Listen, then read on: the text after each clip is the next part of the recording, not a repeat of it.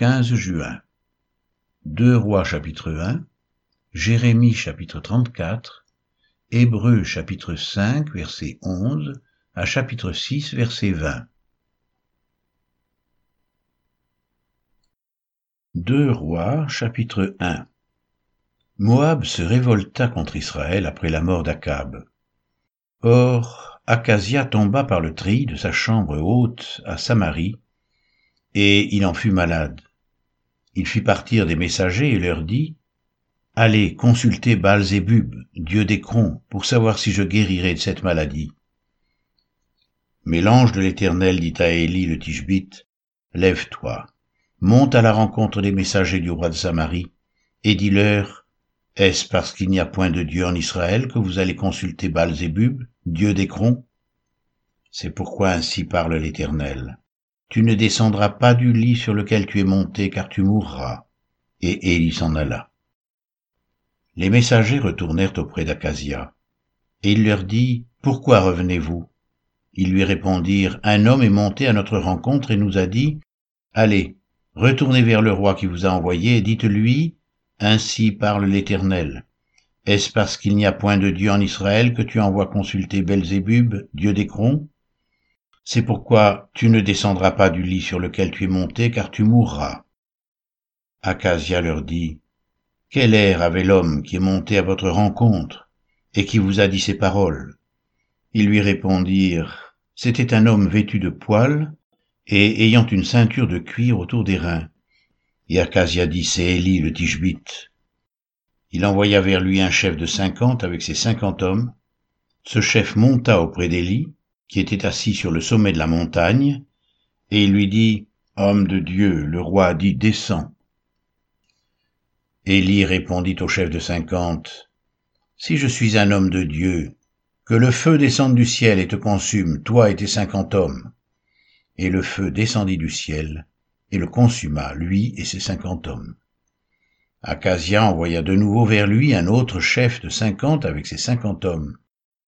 Ce chef prit la parole et dit à Élie, Homme de Dieu, ainsi a dit le roi, hâte-toi de descendre.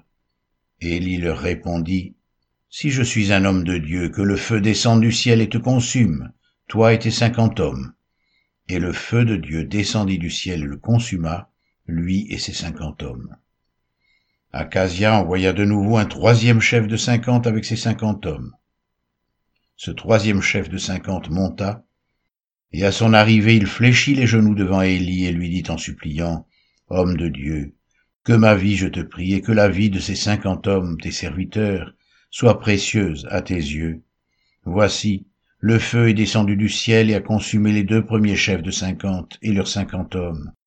Mais maintenant, que ma vie soit précieuse à tes yeux. L'ange de l'Éternel dit à Élie, Descends avec lui, n'aie aucune crainte de lui, Élie se leva et descendit avec lui vers le roi. Il lui dit, Ainsi parle l'Éternel, parce que tu as envoyé des messagers pour consulter Baal-Zébub, dieu d'Écron, comme s'il n'y avait en Israël point de roi dont on puisse consulter la parole, tu ne descendras pas du lit sur lequel tu es monté, car tu mourras. Acasia mourut, selon la parole de l'Éternel prononcée par Élie, et Joram régna à sa place la seconde année de Joram, fils de Josaphat, roi de Juda, car il n'avait point de fils. Le reste des actions d'Acasia et ce qu'il a fait, cela n'est-il pas écrit dans le livre des chroniques des rois d'Israël?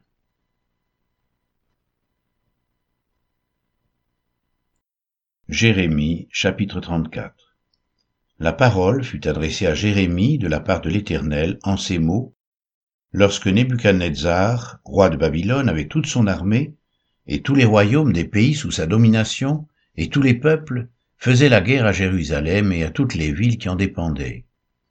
Ainsi parle l'Éternel, le Dieu d'Israël. Va, et dis à Sédécias, roi de Juda, dis-lui, Ainsi parle l'Éternel. Voici, je livre cette ville entre les mains du roi de Babylone, et il la brûlera par le feu. Et toi, tu n'échapperas pas à ses mains, mais tu seras pris et livré entre ses mains, tes yeux verront les yeux du roi de Babylone, et il te parlera face à face, et tu iras à Babylone. Seulement écoute la parole de l'Éternel, Sédécias, roi de Juda. Ainsi parle l'Éternel sur toi. Tu ne mourras point par l'épée, tu mourras en paix. Et comme on a brûlé des parfums pour tes pères, les anciens rois qui t'ont précédé, ainsi on en brûlera pour toi, et l'on te pleurera en disant, Hélas, Seigneur, car j'ai prononcé cette parole, dit l'Éternel. Jérémie, le prophète, dit toutes ces paroles à Sédécias, roi de Juda, à Jérusalem. Et l'armée du roi de Babylone combattait contre Jérusalem et contre toutes les autres villes de Juda, contre Lachis et Azéka, car c'étaient des villes fortes qui restaient parmi les villes de Juda. La parole fut adressée à Jérémie de la part de l'Éternel après que le roi Sédécias eut fait un pacte avec tout le peuple de Jérusalem pour publier la liberté, afin que chacun renvoie libre son esclave et sa servante, l'hébreu et la femme de l'hébreu, et que personne ne tienne plus dans la servitude le juif son frère. Tous les chefs et tout le peuple qui étaient entrés dans le pacte s'engagèrent à renvoyer libre chacun son esclave et sa servante, afin de ne plus les tenir dans la servitude. Ils obéirent et les renvoyèrent. Mais ensuite ils changèrent d'avis, ils reprirent les esclaves et les servantes qu'ils avaient affranchis, et les forcèrent à redevenir esclaves et servantes. Alors la parole de l'Éternel fut adressée à Jérémie de la part de l'Éternel en ces mots, Ainsi parle l'Éternel, le Dieu d'Israël.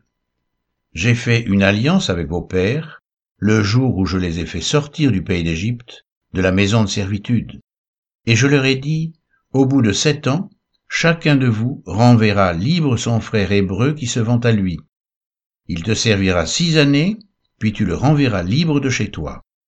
Mais vos pères ne m'ont point écouté, ils n'ont point prêté l'oreille. Vous, vous aviez fait aujourd'hui un retour sur vous-même, vous aviez fait ce qui est droit à mes yeux, en publiant la liberté chacun pour son prochain. Vous aviez fait un pacte devant moi dans la maison sur laquelle mon nom est invoqué. Mais vous êtes revenus en arrière, et vous avez profané mon nom. Vous avez repris chacun les esclaves et les servantes que vous aviez affranchis, rendus à eux-mêmes, et vous les avez forcés de redevenir vos esclaves et vos servantes. C'est pourquoi, ainsi parle l'Éternel. Vous ne m'avez point obéi en publiant la liberté chacun pour son frère, chacun pour son prochain. Voici, je publie contre vous, dit l'Éternel, la liberté de l'épée, de la peste et de la famine, et je vous rendrai un objet d'effroi pour tous les royaumes de la terre. Je livrerai les hommes qui ont violé mon alliance, qui n'ont pas observé les conditions du pacte qu'ils avaient fait devant moi, en coupant un veau en deux et en passant entre ses morceaux, je livrerai les chefs de Juda et les chefs de Jérusalem, les eunuques, les sacrificateurs, et tout le peuple du pays, qui ont passé entre les morceaux du veau. Je les livrerai entre les mains de leurs ennemis, entre les mains de ceux qui en veulent à leur vie, et leurs cadavres serviront de pâture aux oiseaux du ciel et aux bêtes de la terre. Je livrerai Sédécias, roi de Juda, et ses chefs, entre les mains de leurs ennemis, entre les mains de ceux qui en veulent à leur vie, entre les mains de l'armée du roi de Babylone, qui s'est éloigné de vous. Voici, je donnerai mes ordres, dit l'Éternel, et je les ramènerai contre cette ville. Ils l'attaqueront, ils la prendront, et la brûleront par le feu. Et je ferai des villes de Juda un désert sans habitants.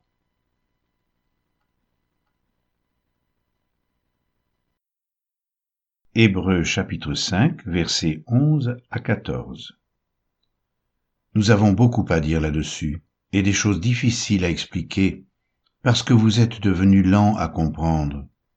Vous, en effet, qui depuis longtemps devriez être des maîtres, vous avez encore besoin qu'on vous enseigne les principes élémentaires des oracles de Dieu. Vous en êtes venus à avoir besoin de lait et non d'une nourriture solide. Or, quiconque en est au lait n'a pas l'expérience de la parole de justice, car il est un enfant. Mais la nourriture solide est pour les hommes faits, pour ceux dont le jugement est exercé par l'usage à discerner ce qui est bien et ce qui est mal. Hébreux chapitre 6 C'est pourquoi, laissant les éléments de la parole de Christ, tendons à ce qui est parfait, sans poser de nouveau le fondement du renoncement aux œuvres mortes, de la foi en Dieu, de la doctrine des baptêmes, de l'imposition des mains, de la résurrection des morts et du jugement éternel.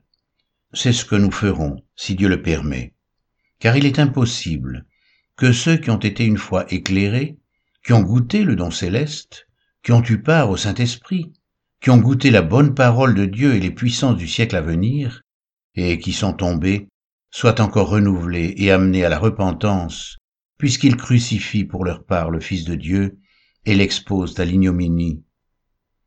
Lorsqu'une terre abreuvée par la pluie qui tombe souvent sur elle produit une herbe utile à ceux pour qui elle est cultivée, elle participe à la bénédiction de Dieu. Mais si elle produit des épines et des chardons, elle est réprouvée et près d'être maudite, et on finit par y mettre le feu.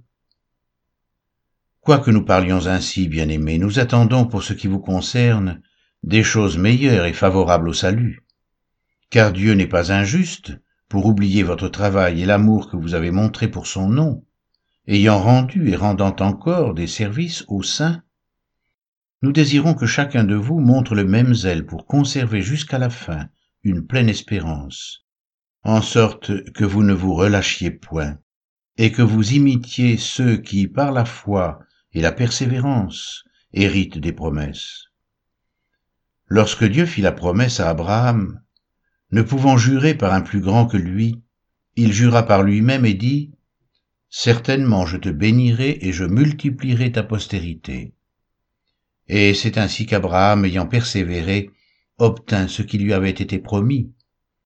Or les hommes jurent par celui qui est plus grand qu'eux, et le serment est une garantie qui met fin à tous leurs différends. C'est pourquoi Dieu, voulant montrer avec plus d'évidence aux héritiers de la promesse l'immuabilité de sa résolution, intervint par un serment afin que par deux choses immuables, dans lesquelles il est impossible que Dieu mente, nous trouvions un puissant encouragement, dont le seul refuge a été de saisir l'espérance qui nous était proposée. Cette espérance, nous la possédons comme une encre de l'âme, sûre et solide. Elle pénètre au-delà du voile, là où Jésus est entré pour nous comme précurseur, ayant été fait souverain sacrificateur pour toujours, selon l'ordre de Melchisédek.